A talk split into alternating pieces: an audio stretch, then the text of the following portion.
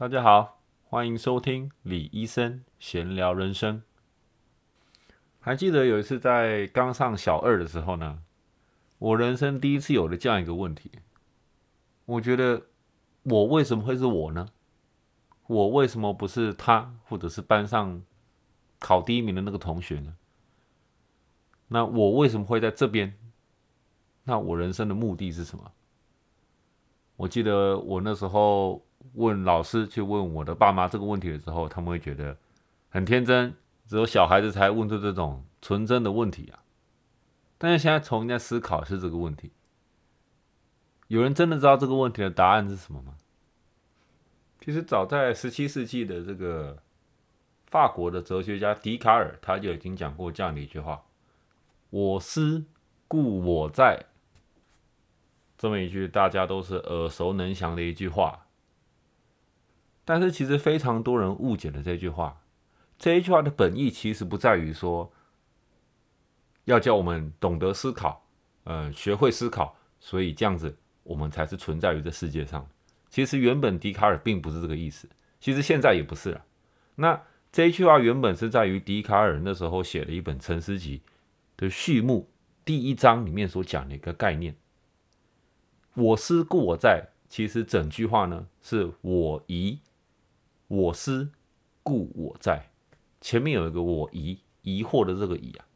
笛卡尔那时候呢，就是以一个普遍怀疑的这个理论开始了他《沉思集》的这本书啊。那他讲的就是什么叫普遍怀疑呢？就是我们在这个世界里面呢，其实非常难去分辨事物的真伪。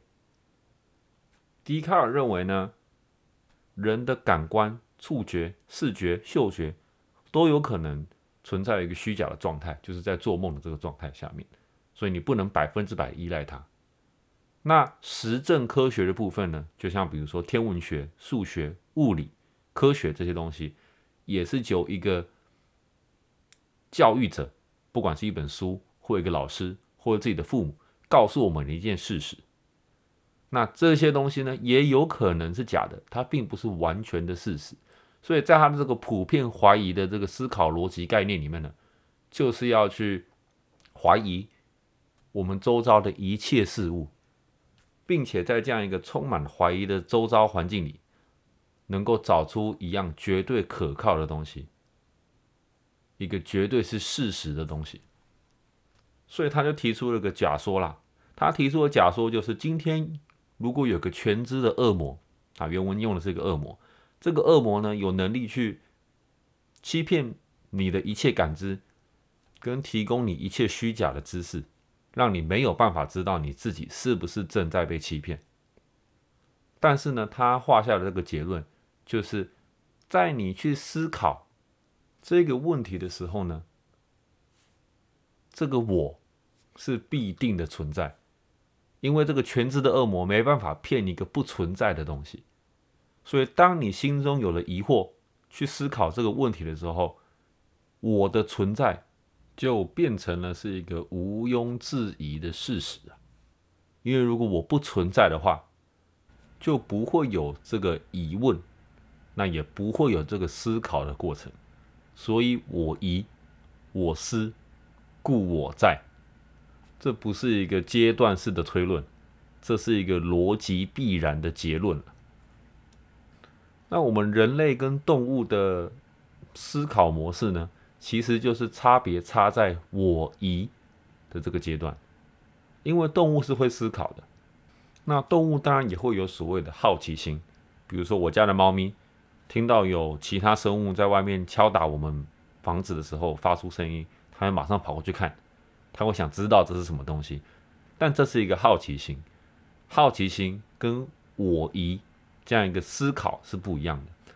不一样的地方就是，动物的好奇心是大脑接受的外在讯号，他们对于一个味道、对于一个声音、对于看到什么东西，他们要找出为什么。但是我疑这个步骤是人类对自己内在意识形态产生的怀疑。这样讲大家听得懂吗？对于自己的想法产生怀疑，而去思考自己的想法是不是正确的，这个是只有人类才会去做的一件事情。那也就是笛卡尔为什么在他这本《沉思集》里面呢？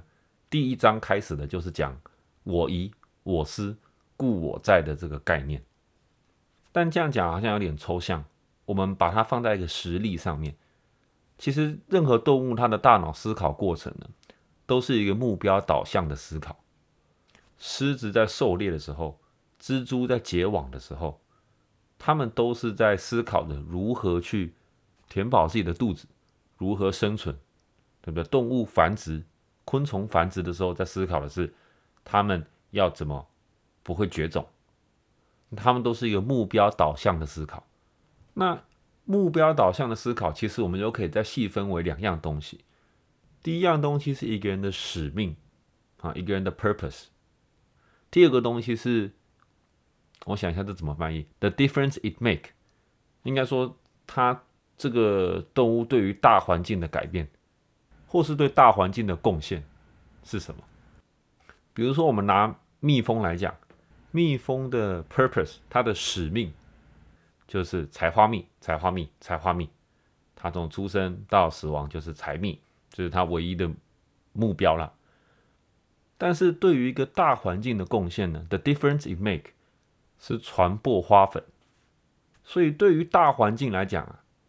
蜜蜂是不可或缺的存在只要蜜蜂绝种了，世界地球上的生态会有非常非常大的改变。那这就是使命以及对大环境的贡献以及改变两者间的差异。那全世界每一种动物呢，都只为了他们自己的目的、他们的 purpose 而去活，只有人类不是。人类往往不会管自己的 purpose 是什么。但是他只会管自己对大环境的贡献，对大环境的影响是什么？这点是人类的独特性。每个人在自己出生的时候呢，对于自己的使命以及目的都非常的不明确。那常常因为教育体系、社会体系，让我们慢慢的去混淆了自己的使命以及自己对大环境的贡献，两者间的差异到底在哪里？很多人在一出生，爸妈就教育他们：你以后一定要当医生，你以后一定要当律师，你以后一定要找到一个好工作可以赚钱，你以后一定要怎么样？要可以买房，要可以自己成家立业，这样你的人生就圆满了。会有这样的一个想法，导致很多人呢，其实不太知道自己到底是为什么在过生活。小时候去学校，我的使命，我的 purpose 就是要。考好试，读好书，考高分，再来就是机测、学测，之后就是考大学，选科系，选完科系之后就是找工作。那只要找到一个好的工作，能慢慢往上爬，好好为这家公司付出，辛苦的赚钱，买车、买房，这就是我人生的目的，这就是我的使命。大家有没有想过，工作？本身是一个人牺牲自己人生部分的时间，回馈给这个社会体系，而换取金钱，让自己可以提升自己的生活品质的一个行为。也就是为什么非常多人他混淆了这个自己的 purpose，他混淆自己的目的与自己的贡献，混淆了二三十年，导致他人生终于达到这个使命、这个目标了，终于买了房、买了车。有钱了，突然觉得一阵空虚，问了自己：那现在我要干嘛？那可不可以一个人是真的热爱自己的工作，非常喜欢自己的工作，所以非常投入在自己的工作里面呢？当然可以。但其实不管是什么东西，最核心的根本，每一个人一辈子的目的或是自己的使命，就是在寻找一块自己。可以接受的安详之地，你自己喜欢待在那边的地方。这个地方不是一个实体的地方，它是一个状态，是一个你能不能满足于你自己的现状，你能不能安于自己的现状。换一句话讲说，你喜不喜欢你自己的人生？这个问题非常难去回答，因为每个人的答案都不一样。那往往呢，许多人会马上。在达成自己第一个目标之后，又赶快找寻下一个目标、下一个使命，让自己的人生又庸碌起来。但是如果没有好好与自己的内心沟通的话，了解你自己心中的目的跟贡献的差别，你很难在这样的目标导向的人生中，真正找到平静与快乐。各位听众朋友，想问各位。你们自己喜欢什么样的东西呢？什么样的东西可以给你们的生活带来平静呢？带来快乐呢？想一想这个答案。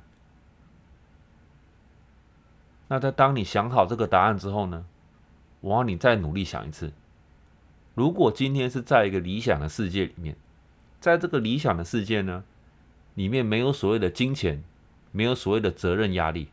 也没有任何的拘束。那这时候，各位听众朋友，刚刚那一件事还会给你带来一样的平静与快乐吗？我有听过一个朋友这样子回答我。我问他说：“你的人生什么东西会带给你平静与快乐呢？”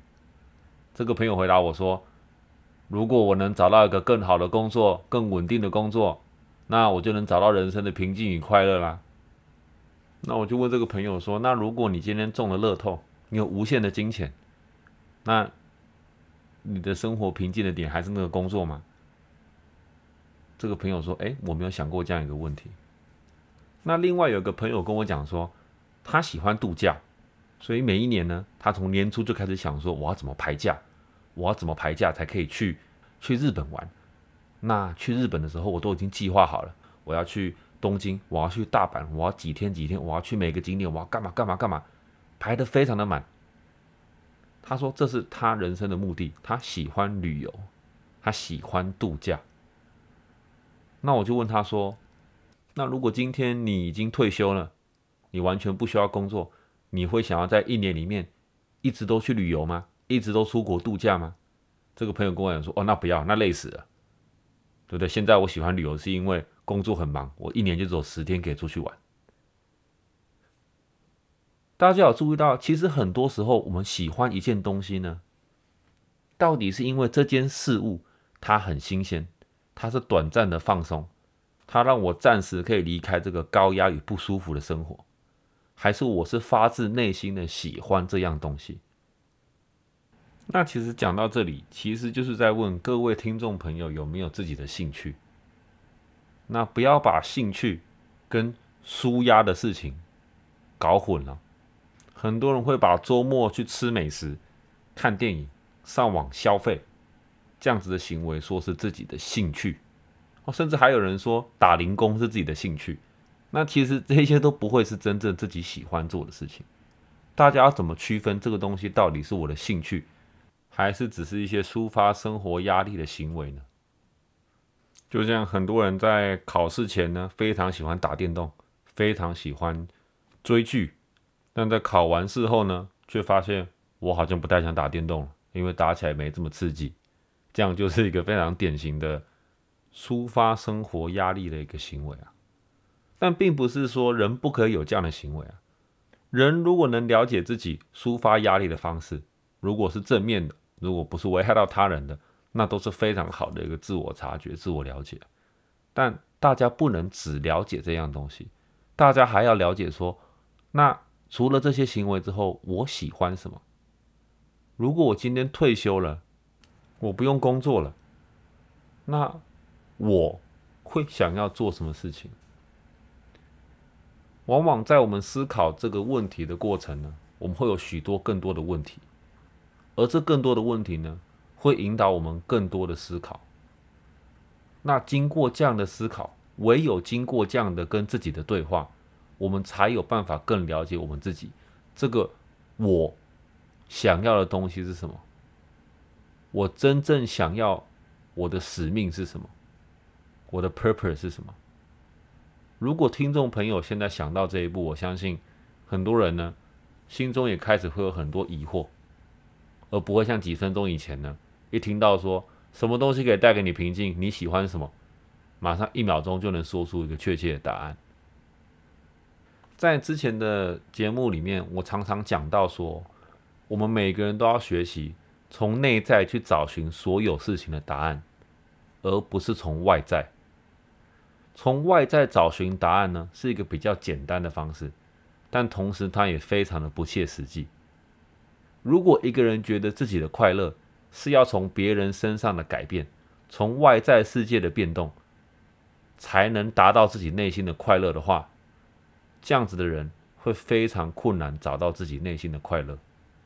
那很多人也比较困难的去从内在去找寻答案，他会把自己的不快乐呢、自己的失意归咎于一个外在的问题，都是因为谁谁谁让我不开心，都是因为什么什么什么事情让我不开心。如果别人不要这样做，如果这件事情不要这样发生，我就会很快乐。这样子的想法呢，是一个非常简单的处理方式，因为你自己不用做出任何努力，只要用等的就可以等到快乐。但通常呢，不可能会等到。那很大的时候呢，这些人会讲说，金钱不是万能啊，但是没有钱是万万不能啊。大家应该常听到朋友讲这句话吧？很有趣的是，通常讲这句话的人呢，手里应该是握着一只 iPhone。一边抱怨着自己有着稳定的工作收入，而且还可能是在周末刚好跟几个朋友去居酒屋喝酒聊天的时候说出口的。会这样想的人呢，通常不是想要得到金钱，会这样想的通常是想要得到更多金钱了。而这个更多呢，就意味着不管你得到再多，你都不可能找到快乐。要去看到自己需要、想要的东西是什么，非常困难。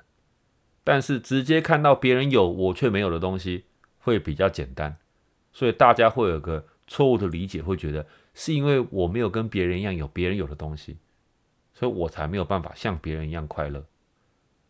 大家应该都看过《寄生上流》这部片，里面讲到这么一句话：人是因为有钱，所以才善良。要是我有钱，我也可以是个善良的人。这句话很多人可能产生了一些共鸣啊，当然这些共鸣其实是一个不安的表态啊，因为自己的生活不如自己的理想，但是别人看起来好像很快乐，所以这句话呢听起来觉得很有道理。但是难道没有钱你就不能当一个善良的人吗？又或是这个人有钱他就一定是个善良的人吗？思考着我后面这两句话。会比讲出第一句话还要困难，因为等待外在的改变，永远会比花心思努力从自己的内心上去改变想法来的简单。各位听众朋友，我们大家都要了解，在这个世界上呢，每一个人都不重要。你可以不去认识全世界的任何一个人，你可以不去理会全世界任何一个人的感觉。但是你没有办法去忽略你自己的感觉。全世界上没有一个人会比你自己重要。如果你不懂得如何与自己相处，如果你自己不知道自己想要的东西是什么，你自己需要的东西是什么，什么东西能带给你这个使命感，让你觉得人生值得快乐？如果你不了解这一点的话，很多时候，你也不会懂得去如何与你身旁的人相处。回到刚刚讲《寄生上流》里面那句话：“人不是因为有钱才有办法善良，人要因为自己快乐，他才有办法变成一个善良的人。”一个人的内心如果不快乐，他们看到的所有事情都是负面的。那我们人生一定也遇到非常多这种人。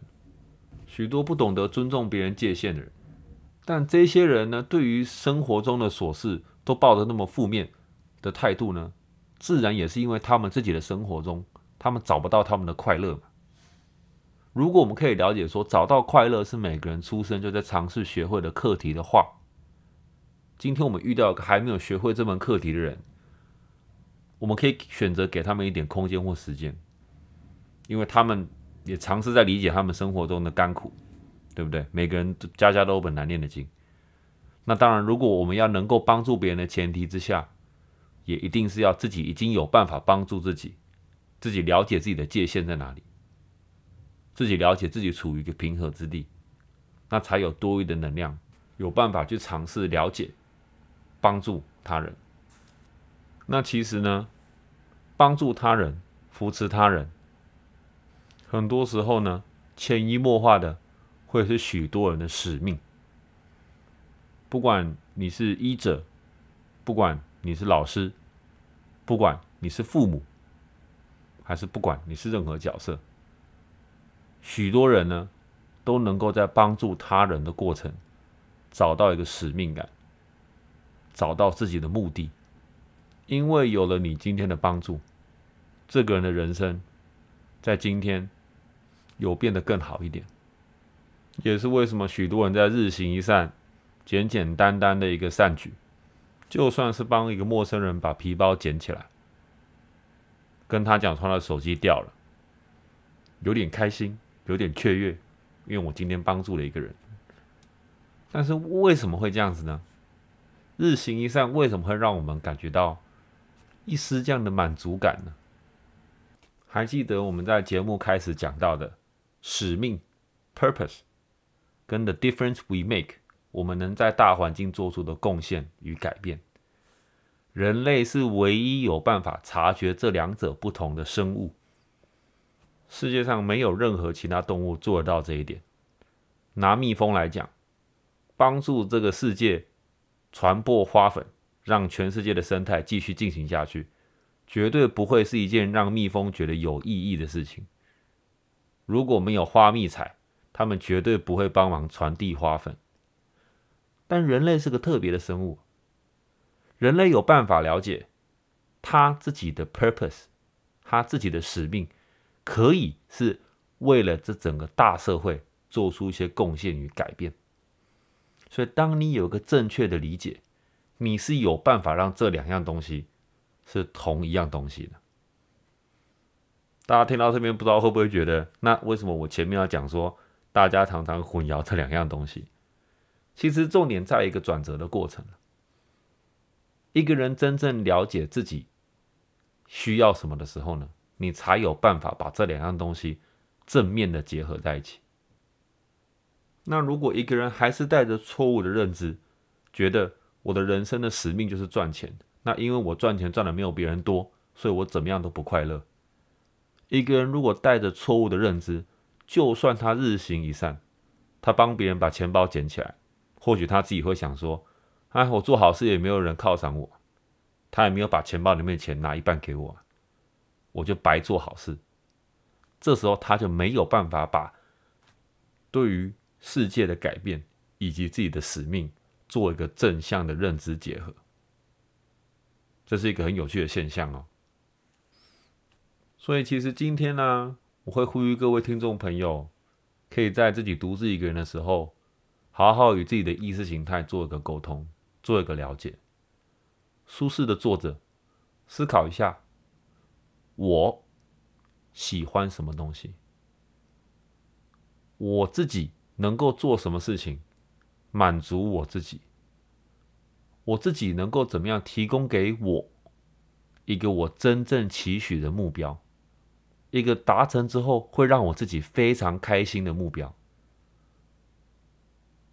这就是每一个人去寻找自己存在的意义。这一项东西呢，在人生的旅途上会一直改变，会一直改变。所以也是我们为什么一定要在不管再忙碌的生活里面，都抽出一些空间，与自己来做个沟通，与自己的思绪来做个了解。那每个人能带给自己满足感的东西都不一样，这是个非常开放性的答案。它没有一个正确的答案，但这个答案呢？如果你不去思考，你永远不可能找到一个正解。唯有在你愿意去思考，你才有可能找到自己的答案。那在节目尾声的地方呢，想跟大家分享一下这位听众朋友 CJ，他跟我分享到，从开始听我的 podcast 之后呢，他就常常在进行打坐与冥想。并且尝试把所谓量子力学的一些人生哲学观呢，套用在他自己的生活上面。他发问了一个问题，他问我说：“一个人可不可以喜欢做白日梦这件事情呢？”他说：“常常在家里躺在床上的时候，做着白日梦，就会觉得一天过得非常的充实。说这可不可以是一个找到自己快乐的方式呢？”各位听众朋友觉得呢？那我想这一切都要去看说，CJ 你为什么会选择去做白日梦这样的一个行为呢？如果只是因为平常生活非常的庸碌，偶尔躺在床上什么都不做，放松的去进到自己的这个异想世界去休息的话，那回到今天的主题，这就不是真正的快乐喽，这就只是自己的一个抗压反应那如果你是真的喜欢做白日梦，喜欢幻想，以创造一些现实生活中没有的东西，那这个就不一样了。许多的漫画家、导演、画家、音乐家都是靠幻想这个行为，去把只存在他们脑海中的一些想法、一些独特的东西给制作、给创造出来。如果你的兴趣，你指的白日梦是一个创造的心态，是一个喜爱创作的一个灵魂，并且在现实世界里面实现你的幻想，那这绝对是你可以找到你快乐的原地啊！那当然，诠释事情的方式都非常多种，这只是一两样我现在可以想得到的，希望可以帮助到你，可以让你更了解自己喜欢的东西到底是什么。好啦。今天我们的节目就到这边，希望大家听完后也可以更了解如何与自己相处。有任何问题或者想要分享自己经历的朋友们，都非常欢迎各位直接使用脸书的粉丝专业与我联络哦。这里是李医生闲聊人生，我们下次见。